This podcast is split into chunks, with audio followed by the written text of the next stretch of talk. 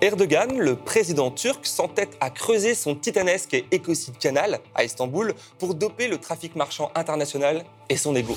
En France, Macron continue à trahir une à une ses promesses en termes de transition écologique, mais reste intransigeant sur l'indécence du croque Et dans son nouveau rapport, le GIEC l'affirme. Même avec seulement 2 degrés supplémentaires, l'apocalypse reste prévue pour après-demain.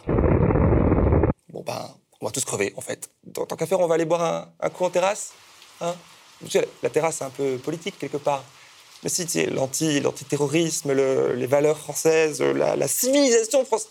Bon, soyons-nous aussi jusqu'au boutiste. De toute façon, le mur n'est pas très loin. Bonjour à toutes et à tous, moi c'est Jemil et voici mon édito hebdo.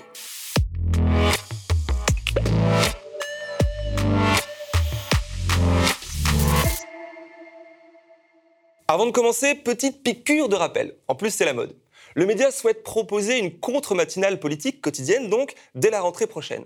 Alors si vous ne voulez pas laisser toute la place à Éric Zemmour et Pascal Pro, allez signer la pétition sur lemediatv.fr. D'ici là, vous et moi, on a rendez-vous désormais chaque jeudi sur le média pour un édito hebdo durant tout l'été. Parce que comme le crime, la politique ne paie pas. Non, non, la politique, ça paye très très bien. Non, la politique ne prend pas de vacances. Bien au contraire. C'est d'ailleurs plutôt assumé de faire passer réformes et lois impopulaires en procédure accélérée, à coup de 49-3, durant la nuit, en plein mois d'août ou pendant l'Euro de foot. Mais aux médias, ils ont né fin, et oui. Puis le moment où Manuel Valls a enfin trouvé une place, que dis-je, euh, l'asile, en étant recruté chez BFM TV pour leur servir de Zemmour Maison avec au moins deux rendez-vous hebdomadaires, bah, bah, du coup chaque semaine en fait, me voici ici pour rééquilibrer et eh oui Et non, non, non, on n'a pas le budget en fait. Mais bon, on va tenter quand même. Méthode couée, on va essayer. Mais je sais trop bien que l'été est aussi un moment où l'on a envie de décrocher un peu du flot gerbant qui est devenu euh, la politique française. C'est pourquoi je ne sélectionnerai pas forcément les sujets imposés par l'actualité mainstream dominante, ni son rythme. Et surtout que l'on s'attardera aussi à trouver de bonnes nouvelles chaque semaine ou presque, histoire de ménager notre santé mentale. Pour ce premier édito, et alors qu'on tape encore des records de température, 50 degrés à Vancouver en juin et autant de prévus en Espagne pour la semaine prochaine, allons chercher le messie de l'écologie. J'ai nommé le champion de la Terre en la matière, Emmanuel Macron. Lui-même qui promit à plusieurs reprises l'arrêt ou la reconversion des quatre dernières centrales à charbon encore en activité en France pour respecter l'objectif neutralité carbone 2050. La France continue de décliner un agenda volontariste. Nous sommes en train de fermer, comme je l'ai décidé, l'ensemble de nos centrales thermiques charbon. Bon, zéro suspense, hein, il vient de trahir une fois encore cette énième promesse. La plus grosse des centrales thermiques françaises, celle de Cordemais, en Loire-Atlantique, ne sera finalement pas requalifiée en centrale à biomasse en 2022. C'est-à-dire brûler des granulés de bois, des déchets verts, à la place du charbon, en gros. Et l'argument avancé par le PDG d'EDF a le mérite d'être clair. Le prix de revient du combustible de substitution qu'on proposait n'est pas compétitif aujourd'hui par rapport au charbon. À Cordemais, donc, 355 salariés et 390 emplois indirects ont été mobilisés depuis 2017 pour relever le défi de la reconversion réussie. De plus, 20 millions d'euros ont été investis dans le programme. Tout ça pour rien, car le site sera tout simplement fermé en 2024 ou 2026, on ne sait pas trop.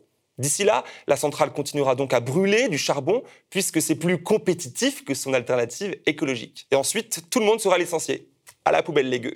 Après le scandale de sa loi climat qui reniait quasi entièrement les travaux de la Convention citoyenne pour le climat, qu'il promettait de porter telle qu'elle dans la loi ou par référendum, Emmanuel Macron prouve encore une fois qu'il est et qu'il reste avant tout un banquier d'affaires. Car pour qui d'autre qu'un banquier Rothschild passe l'écologie et donc l'avenir du vivant sur Terre après les lois du marché et de la finance? Bien, certainement pas pour euh, un chef d'État responsable. Quand la grille de lecture du monde est la compétitivité économique, alors le bon sens et l'intérêt général ne valent rien. Ici, le message est clair.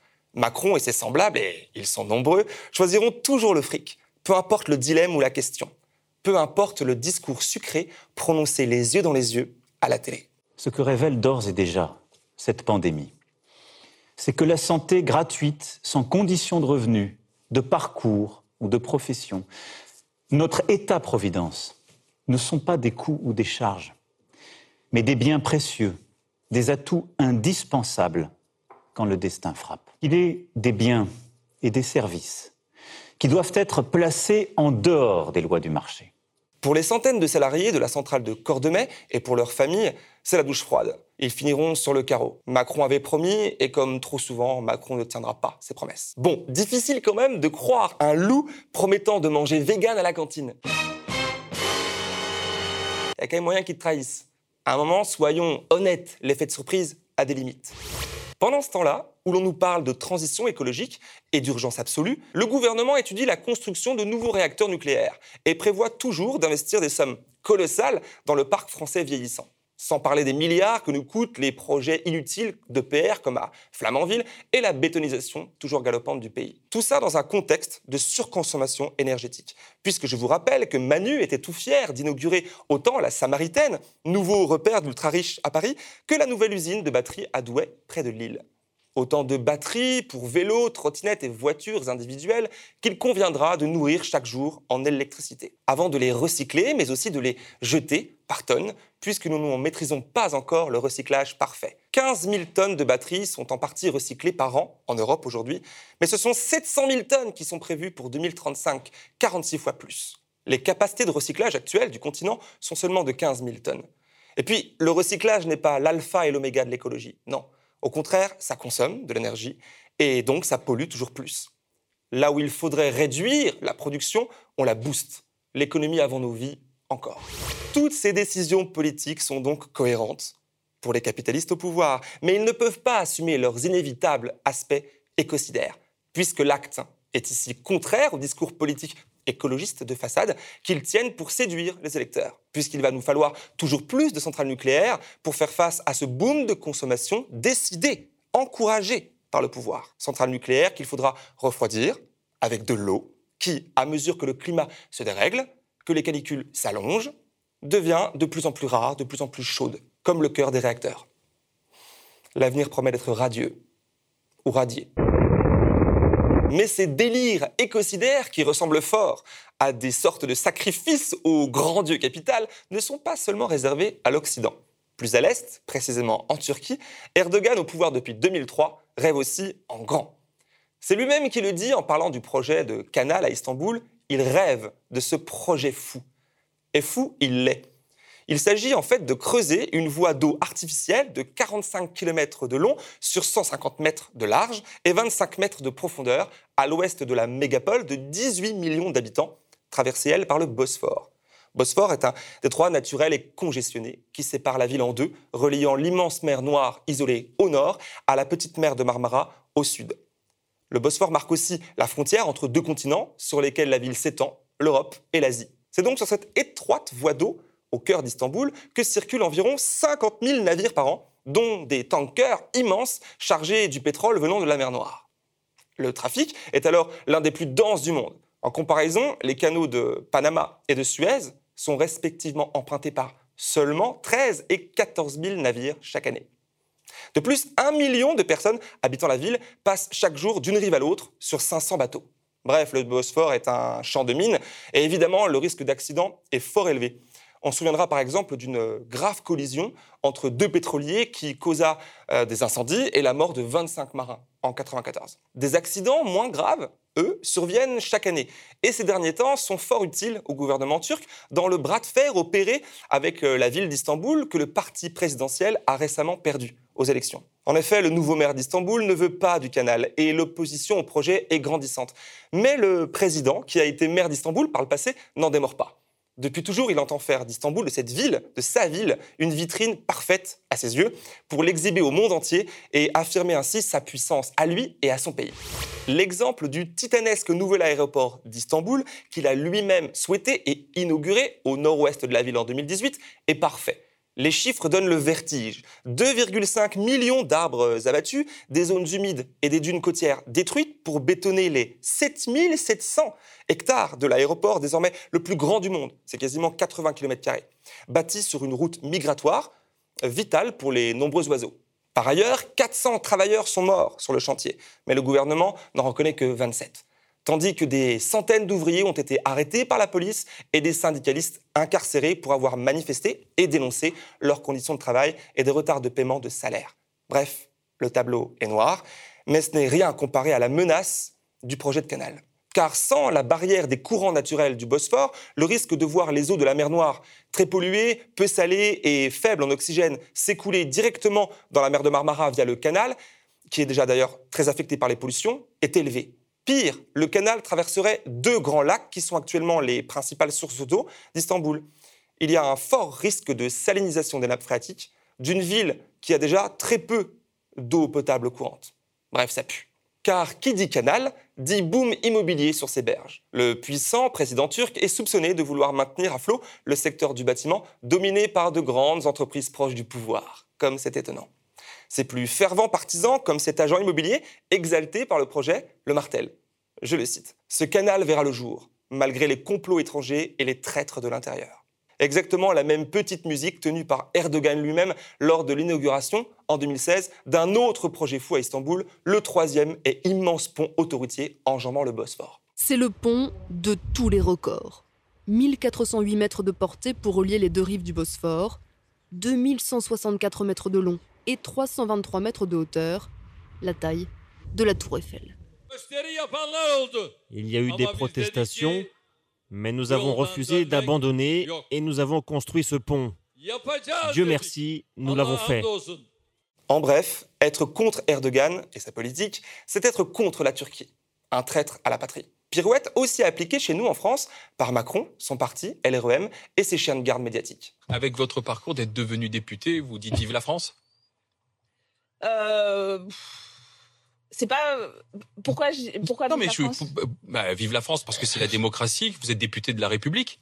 Bah oui j'en suis honorée euh, Bah, suis vous fière ai dit et vive, la France vous pouvez pas Bah, dire vive la euh, France si je peux dire vive la France oui. Mais euh, vive la France pourquoi en soi le 14 juillet? hein, pas non mais je sais pas vous voulez que je me Bah, mette au garde après que je me mette à euh, chanter la Marseillaise quoi? Erdogan, comme Macron, parle d'indécence en commentant les vêtements féminins, le croque-top, le voile, l'avortement, tiennent des discours tendancieux pour séduire l'extrême droite, partagent la même foi aveugle pour un même dieu bancaire qui garantit le pouvoir. On voit là clairement que, que ce soit en Turquie ou en France, quand le capitalisme régit la société, quand le pouvoir exécutif est à ce point concentré, l'intérêt général, la démocratie et l'écologie sont des valeurs bafouées au profit du même bloc bourgeois. Alors que nous sommes toujours en pleine crise sanitaire qui a entraîné une crise économique et sociale sans précédent, le gouvernement français a pensé le timing idéal pour imposer sa réforme du chômage cet été. Celle-ci prévoit de modifier le mode de calcul, ce qui entraînerait une perte pour 40% des indemnisés. Évidemment, pour ceux les plus précaires. Une honte quand l'OFCE nous annonce quelques 800 000 suppressions d'emplois dans le même temps. Mais heureusement, la réforme du mode de calcul a été, pour l'instant, suspendue par le Conseil d'État. Les chômeurs ne sont pas responsables de leur chômage, tout comme les étudiants ne sont pas responsables de leur précarité. Mais ça n'empêche pas Frédéric Vidal, la ministre de l'Enseignement supérieur, de la Recherche et de l'Innovation, d'en même temps s'afficher sur les réseaux comme responsable et en soutien aux étudiants, et de faire supprimer en catimini les repas à 1 euro pour tous. C'est ça, peut-être, l'innovation macroniste. À la rentrée, il faudra donc pour eux justifier de leur situation précaire réelle pour bénéficier des repas à 1 euro. Sinon, ce sera plus de trois fois plus cher. Une pétition est tenue en ligne par l'UNEF pour contrer cette décision. Le gouvernement, doué pour les effets d'annonce médiatique, semble avoir zappé la longue file d'attente des étudiants affamés ces derniers mois à Paris, ou l'extrême précarité de certains qui, notamment à Lyon, a conduit cet étudiant en droit à se défenestrer en janvier 2021 ou encore poussé Anas à s'immoler par le feu en 2019.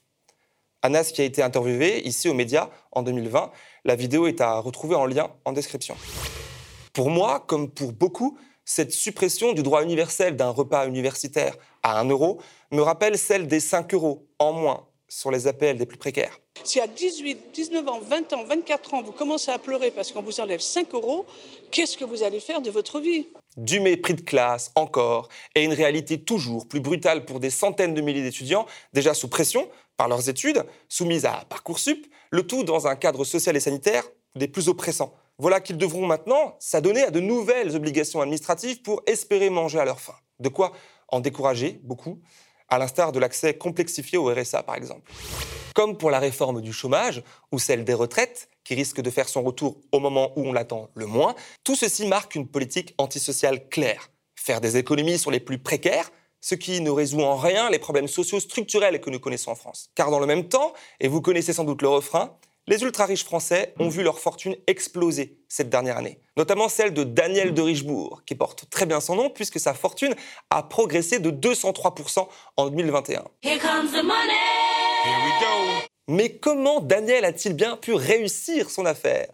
Au-delà de sa sans doute motivation à s'inspirer de son leader Bernard Arnault, la direction de De Richebourg Aéronautique Services, filiale du groupe De Richebourg évidemment, annonçait en mai 2020 la suppression de 700 emplois sur ses 1700 salariés. Sauf si, sauf si les syndicats acceptaient de signer un accord de performance collective. En novlangue, ça veut dire une grosse baisse de salaire contre le maintien des postes.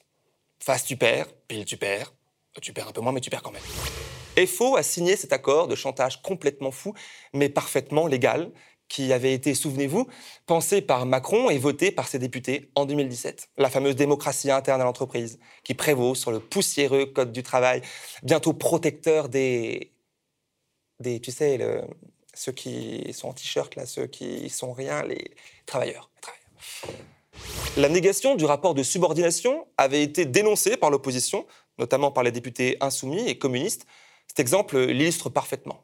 Là où hier régnait la loi et où il était toujours possible de s'entendre dans la branche ou dans l'entreprise pour améliorer, dorénavant, la source de la norme sera dans l'entreprise, là où il n'y a pas, selon nous, des rapports libres et égaux, comme ils le sont lorsque les citoyens vont pour voter, qu'ils choisissent leurs représentants, qui, eux, fixent la loi qui s'applique à tous chez De Richebourg, 160 salariés ont tout de même refusé le chantage et Manu Militari se sont fait licencier. Les autres ont pu continuer à travailler, mais avec 600 euros de moins sur leur salaire mensuel. Pendant que le propriétaire de leur groupe, le fameux Daniel de Richebourg, voyait sa fortune augmenter de 203%. Ce type est un cas d'école du système capitaliste dans lequel nous baignons de force et duquel nous devons, nous pouvons nous sortir. La pensée complexe de Macron sur ce monde soi-disant sans alternative est une énorme connerie médiocre. Il y a des responsables, des hommes et des femmes qui décident, comme ce Daniel de Richebourg, comme Bernard Arnault, comme les députés de la majorité, qui ne sont que des manipulateurs des règles et des lois et voleurs de nos forces de travail. Et un jour, ils vont bien devoir payer, d'une manière ou d'une autre. En parlant de travail, on va clore cet épisode avec une bonne nouvelle. On va essayer. Elle a lieu en Islande, où le temps de travail hebdomadaire moyen se situe entre 37 heures pour les femmes et 47 heures quand même pour les hommes. Là-bas, 2500 employés, soit plus de 1% de la population islandaise, ont pris part à un programme test entre 2015 et 2019. Objectif, réduire la semaine de travail à 35 heures, sans toucher au salaire global. Résultat, c'est un grand succès. Depuis, 86% des Islandaises et Islandais ont réduit leur temps de travail.